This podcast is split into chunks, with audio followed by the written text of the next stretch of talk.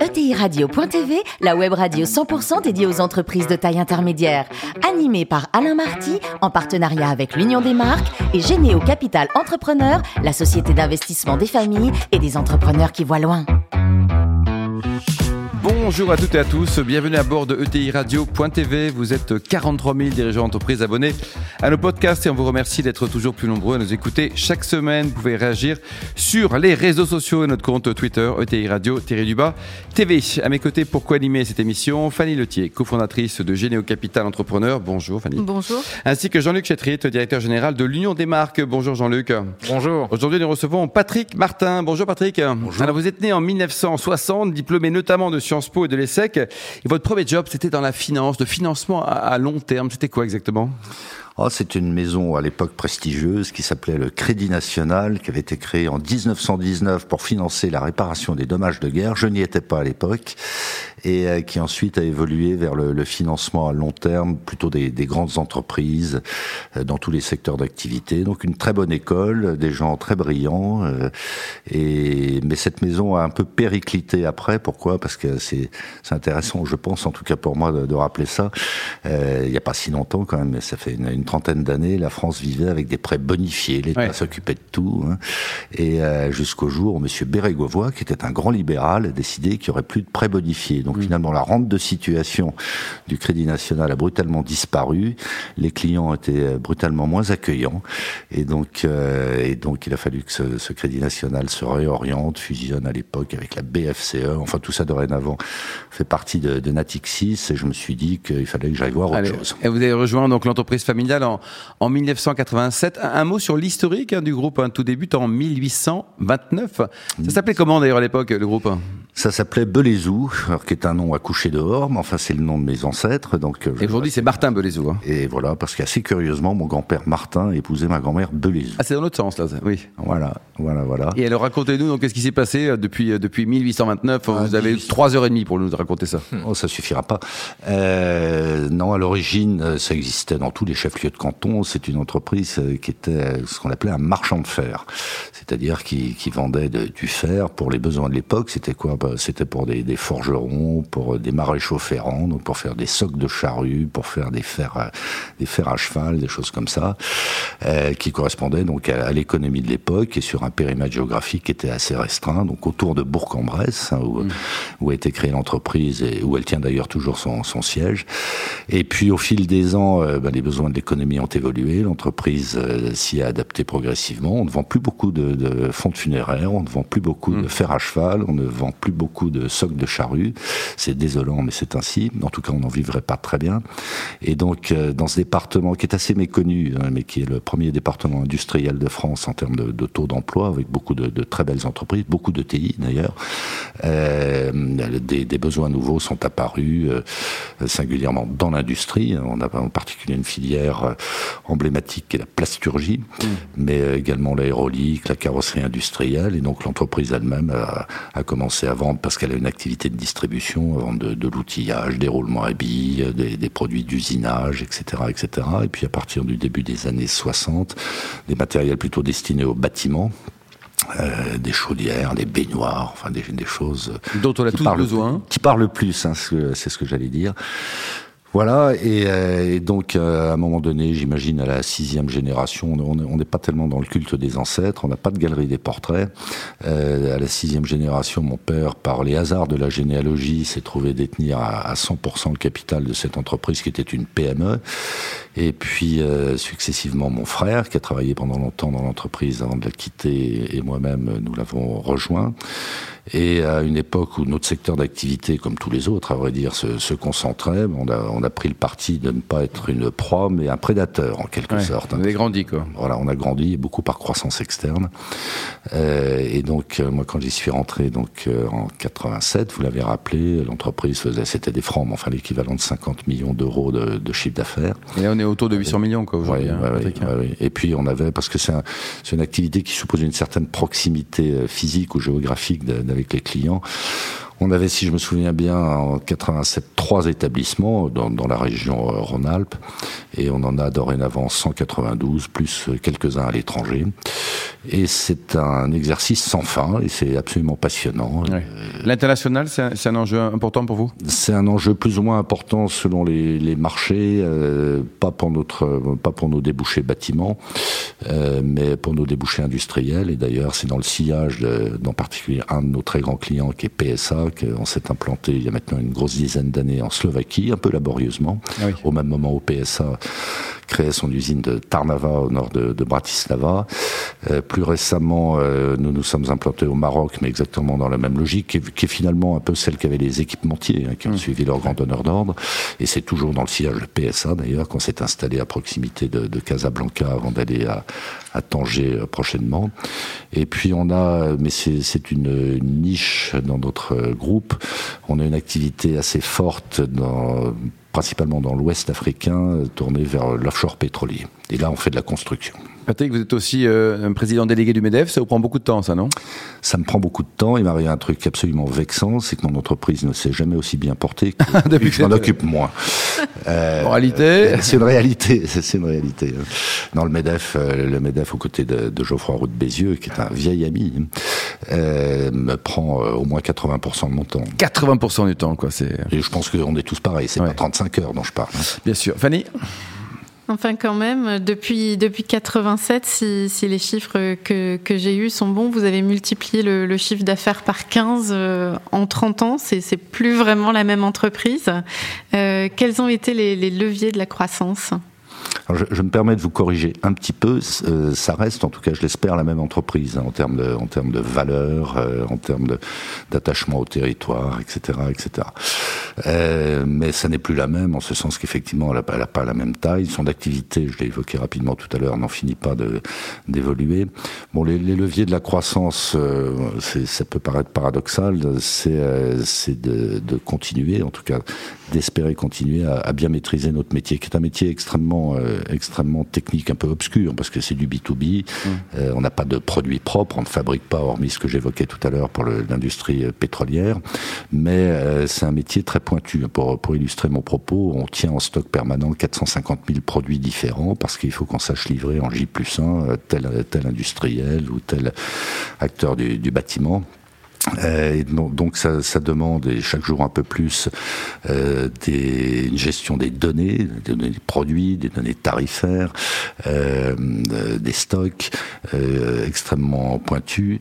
Euh, donc il faut déjà maîtriser ce métier. Il y a, il y a, il y a un coût d'entrée dans ce métier qui est astronomique. D'ailleurs, il n'y a aucun nouvel intervenant depuis ah oui. bien longtemps, à part, euh, et peut-être qu'on en parlera, des, des pure players du e-commerce, mais plutôt sous forme de, de place de marché, parce que que vous imaginez, par exemple. Ça, ce sont des vrais concurrents pour vous, Patrick? Ça le devient, mais, euh, mais à nouveau plutôt sous forme de place de marché, parce que euh, vous imaginez les BFR qu'on peut avoir dans ce métier, d'une part en portant des mmh. stocks mmh. extrêmement importants, et d'autre part, comme on est dans le B2B, en portant un crédit client extrêmement mmh. important. Donc il y a une mise de fonds initiale en dehors de l'expertise métier que ça suppose, qui est, qui est importante. Euh, donc bien, bien maîtriser son métier, mais, euh, mais savoir euh, percevoir, anticiper, euh, si possible, les, les grandes évolutions, euh, par exemple, nos grands comptes industriels ne fonctionnent absolument plus aujourd'hui comme ils fonctionnaient il y a, il y a ne serait-ce qu'une quinzaine mmh. d'années. Il y a des, des, stratégies de globalisation des achats, euh, il, y a des, il y a des outils de e-commerce, de, e de, DI, de e-procurement, etc., euh, euh, qu'il faut mettre en place, bien sûr. Donc ça demande de s'adjoindre de, de, nouvelles compétences. Moi, je recrute maintenant des centraliens. Je ne sais pas s'il y a des centraliens parmi vous. Je ne pense que du Parmi les auditeurs, oui. oui. Eh ben, il y a, on m'aurait dit il y a 15 ans, il faut embaucher des centraliens. J'aurais dit, non, moi, je suis dans le négoce, des commerçants. Il peut y avoir des centraliens commerçants, cela dit. Hein. Et donc, on a, on a un profil de, de recrutement qui est pas du tout le même. Et quand je vois l'équilibre ou la répartition, en tout cas, des, des emplois dans, dans l'entreprise, elle a fondamentalement évolué.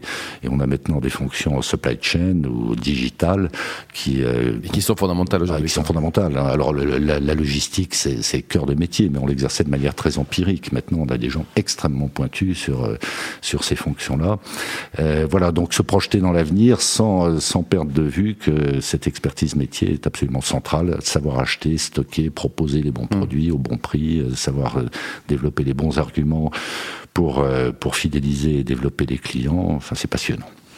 Et euh, avec un tel rythme de croissance, ce niveau de BFR, votre ADN aussi euh, familial, patrimonial, donc résolument euh, indépendant, le financement de la croissance, ça a été un sujet pour vous? Euh, alors c'est très décevant la réponse que je vais vous faire. Euh, il, y a une, il, y a une, pratique, je dirais, ancestrale dans cette entreprise qui est de ne pas distribuer de dividendes, ou en tout mmh. cas très peu. Ah, vous êtes pauvre alors? Voilà. Euh, je, non, je suis jusqu'au jour où je suis potentiellement riche. Ah c'est ça. une immense satisfaction. euh, non, mais euh, au-delà de la boutade, c'est vrai que. Vous distribuez pas Très peu. Recyclage des dividendes dans la croissance. oui, ce, ce qu'on distribue actuellement, à vrai dire, c'est surtout pour euh, racheter un minoritaire. Mm.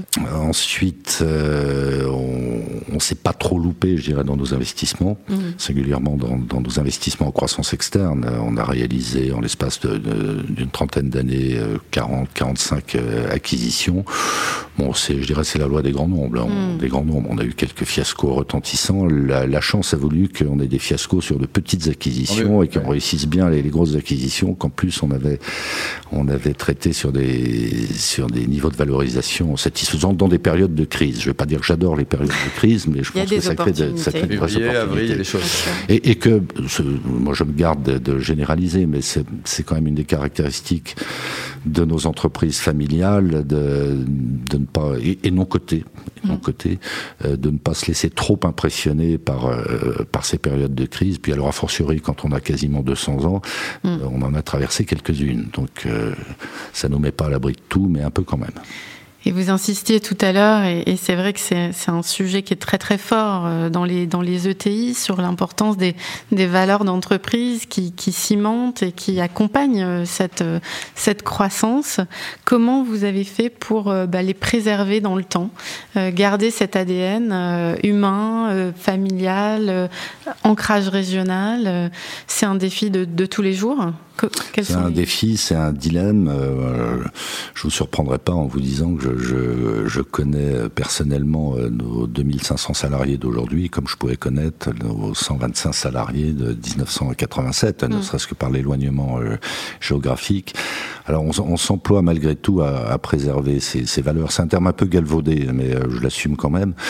Euh, je, je, pense que, enfin, c'est pas que je le pense, c'est que je, je l'ai vécu. En réalité, le, l'essentiel de nos croissances externes a porté sur des entreprises elles-mêmes familiales. Mmh. Ça peut-être pas été indifférent d'ailleurs dans l'esprit des vendeurs de, de, choisir un acquéreur lui-même euh, familial. Et euh, il me semble euh, il me semble que c'est un peu rassurant pour les salariés de, de ces entreprises de se dire que bon, il y a une incarnation du patron alors pour le meilleur ou pour le pire hein, c'est ce que je dis souvent à mes salariés si vous m'aimez pas vous m'avez sur le dos pour un bout de temps parce que je vais pas être dégagé par un actionnaire tiers hein, et c'est pas un jugement de valeur hein, c'est une c'est un état de fait hein.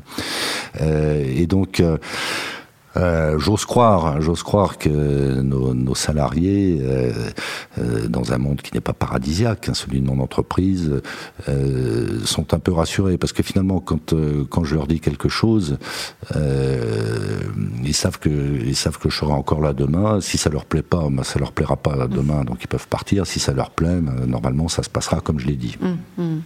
Alors aujourd'hui, vous êtes président et actionnaire majoritaire. Si on se projette à, à 10 ou, 15 ans, la, la transmission euh, du capital, la transmission managériale, est-ce que c'est forcément dans la famille? Alors je le souhaite.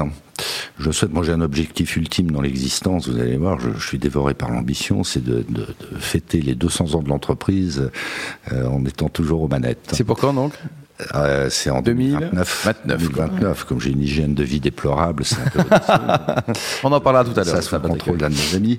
euh, euh, non, plus plus sérieusement, moi je je suis pas obsédé par par la transmission actionnariale ou patrimoniale et, et, encore moins par la transmission managériale au sein de la famille. Pourquoi? Parce que ça nous a aidé d'ailleurs. Moi j'ai vu trop d'entreprises familiales pour lesquelles c'est un principe sacro-saint comme de garder le, château de famille, de dire il faut absolument que ce soit un descendant de la famille qui prenne les manettes, parfois contre son gré. Dans d'autres cas alors qu'il n'en avait pas les, capacités. Donc euh, je pense que la, priorité, euh, c'est l'entreprise. Je ne suis pas naïf, il y a des enjeux patrimoniaux, mais c'est l'entreprise. Et donc euh, moi, je ne fais pas du tout une obsession d'une transmission familiale. Alors pour autant, sur le plan patrimonial, parce que je suis quand même optimiste, j'ai d'ores et déjà transmis mes actions à, mes filles, puisque j'ai mhm. trois filles. et dans mon esprit, elles feront d'abord ce qu'elles voudront le jour venu. deuxième point, ça n'induit pas que l'une d'entre elles ou un de mes neveux euh, prenne, prenne la direction opérationnelle, parce que c'est d'ailleurs un, moteur un moteur de, de, performance et de croissance. Hein. Je pense qu'on commence à atteindre une taille d'entreprise où on peut intéresser des, des managers extérieurs qu'il faudrait associer euh, mm. à un degré ou à un autre. D'ailleurs, j'ai commencé à, à, associer sous forme d'attribution gratuite d'actions euh, certains cadres euh, dirigeants. Et puis, euh, moi, je me suis, après y avoir un peu réfléchi, ça m'arrive, hein, je me suis sorti de la tête que le, le, le fait de devoir absolument garder ou absolument vendre induisait des stratégies complètement différentes. Je pense que mm. finalement, dans un cas comme dans l'autre, il faut faire prospérer l'entreprise. Et donc, euh, je me suis sorti ce, débat inextricable de la tête. Mm. Jean-Luc Alors, moi, je voudrais revenir sur un sujet qu'on a rapidement abordé, qui est celui de cette disruption, transformation numérique qui est en train d'affecter de, un, un, certain nombre de secteurs. La distribution euh, en B2C a été particulièrement affectée. Et désormais, vous l'évoquiez à travers ces places de marché qui se créent, ces pure players, le marché du B2B peut l'être aussi. Comment est-ce que vous vous préparez à ces changements? Comment vous abordez cette, nouvelle phase potentiellement pour, euh, pour une société comme la vôtre? Alors d'abord, ça fait déjà plus de, plus de 12 ans que je suis, que nous sommes convaincus que c'est un enjeu euh, essentiel.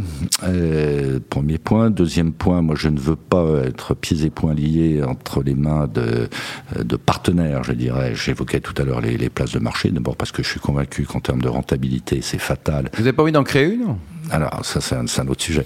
Mais, mais euh, ensuite, on peut me dire ce qu'on veut. Je pense que la, la, possession des données est un actif euh, essentiel. Et malgré toutes les garanties euh, qu'on vous communique dans ces cas-là, vous savez bien qu'à un moment ou à un autre, il peut y avoir des fuites. Et je ne pense à aucun grand acteur du e-commerce mondial en disant ça. Par parenthèse, je suis quand même très impressionné, je suis très long dans mes réponses, pardon, mais je suis très impressionné de voir que les principaux éditeurs, éditeurs d'ERP, c'est un sujet auquel je, je réfléchis actuellement, hébergent leurs données chez un acteur. Et ne vous laissent pas le choix que de les héberger chez sept acteurs. Ça pose quand même quelques petites questions euh, stratégiques. Bon, euh, en regard, je pense que donc on veut avoir un développement euh, autonome en e-commerce qui est incontournable, soit sous forme de site marchand, euh, soit sous forme de, de, solutions dédiées plutôt à nos grands clients de, de e-procurement. Ça suppose derrière quand même de remettre à plat toutes les organisations. typiquement, quand on fait beaucoup de croissance externe, ce qui a été notre cas, mais c'est le cas de nos grands confrères également, ça veut dire avoir une offre uniforme, ça veut dire avoir une une logistique qui vous permet de servir partout tous les clients euh, dans les mêmes euh, conditions, y compris euh, tarifaires. Donc ça suppose de très gros investissements en termes de rationalisation des structures juridiques, de mise en place d'outils logistiques extrêmement puissants. Alors, sur, sur deux ans, on investit 100 millions d'euros sur notre logistique qu'on croyait aboutie il y a 10 ans seulement. Non, on la remet complètement à plat. Et puis, de, je l'ai évoqué tout à l'heure, d'intégrer des compétences, de mettre en œuvre des, des, outils qui soient alignés sur les meilleurs standards, mmh. avec des problèmes d'économie d'échelle. Euh, c'est sûr, quand on fait 800 millions d'euros, relativement, ça coûte plus cher que si on fait 800 milliards. Alors justement, euh, ça, va être l'objet de ma deuxième question, c'est qu'en fait, euh, ces nouveaux talents que vous allez attirer pour arriver à faire face à ces enjeux de transformation numérique, ces talents, ils sont recherchés par tous. Vous êtes un des, un présidents, euh, président délégué du MEDEF, donc vous côtoyez ces grandes entreprises qui ont été historiquement un gage de confiance pour les, pour les talents sortant des grandes écoles ou d'autres. Euh, comment est-ce qu'on fait aujourd'hui quand on est une ETI pour attirer ces talents-là et les faire venir chez soi et ne pas les laisser partir chez ces grands acteurs, soit américains, soit d'ailleurs ces, ces grands groupes français? Donc en Brest, le poulet, il y a des, des motivations culinaires, non? Ah, je l'attendais celle-là. Faut trouver des idées. Non, euh, alors c'est un vrai sujet. Et d'ailleurs, euh, euh, on a une partie de nos équipes de, de développement euh, en, en e-business à Bourg-en-Bresse, parce qu'il y a des amateurs de poulet probablement. Bien sûr. Et de grand air. Et de grand air.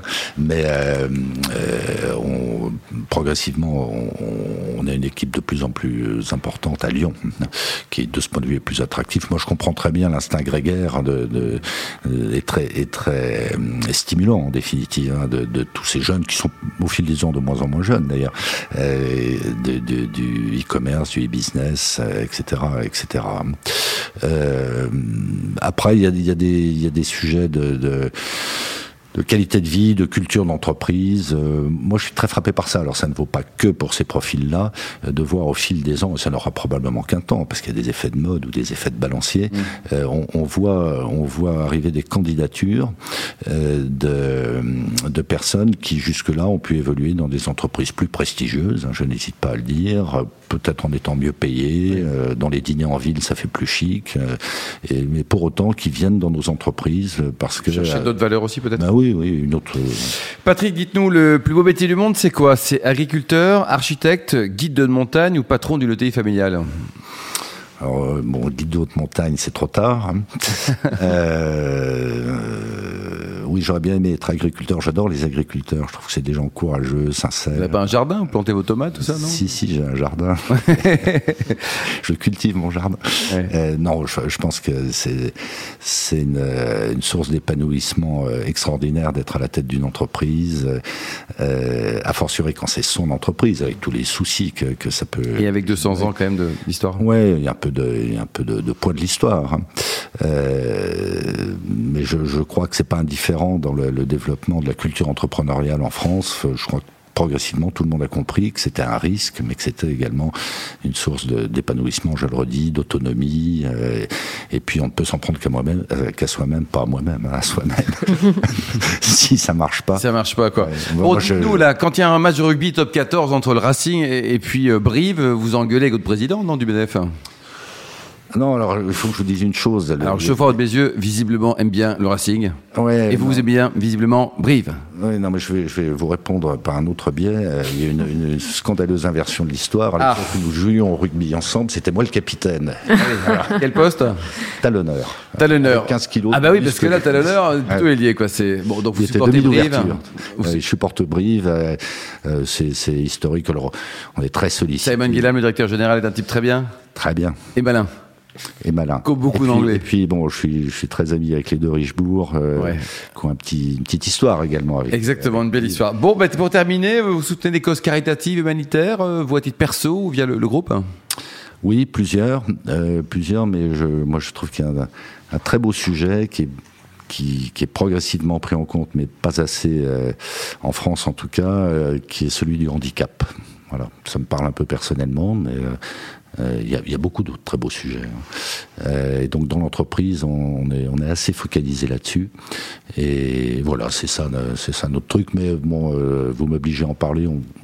On reste discret, quoi. Ouais, c'est pas pour. Euh, merci pour beaucoup, Patrick. Ne changez rien, vous êtes parfait. Euh, vous jouez au tour rugby ou c'est fini Là, c'est fini. Allez, merci également à vous, Fanny et Jean-Luc. Fin de ce sauf, numéro. sauf les troisième mi-temps.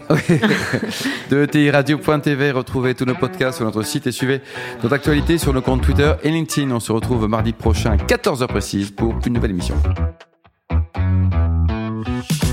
L'invité de la semaine de TI Radio.tv, une production B2B Radio.tv en partenariat avec l'Union des marques et Généo Capital Entrepreneur, la société d'investissement des familles et des entrepreneurs qui voient loin.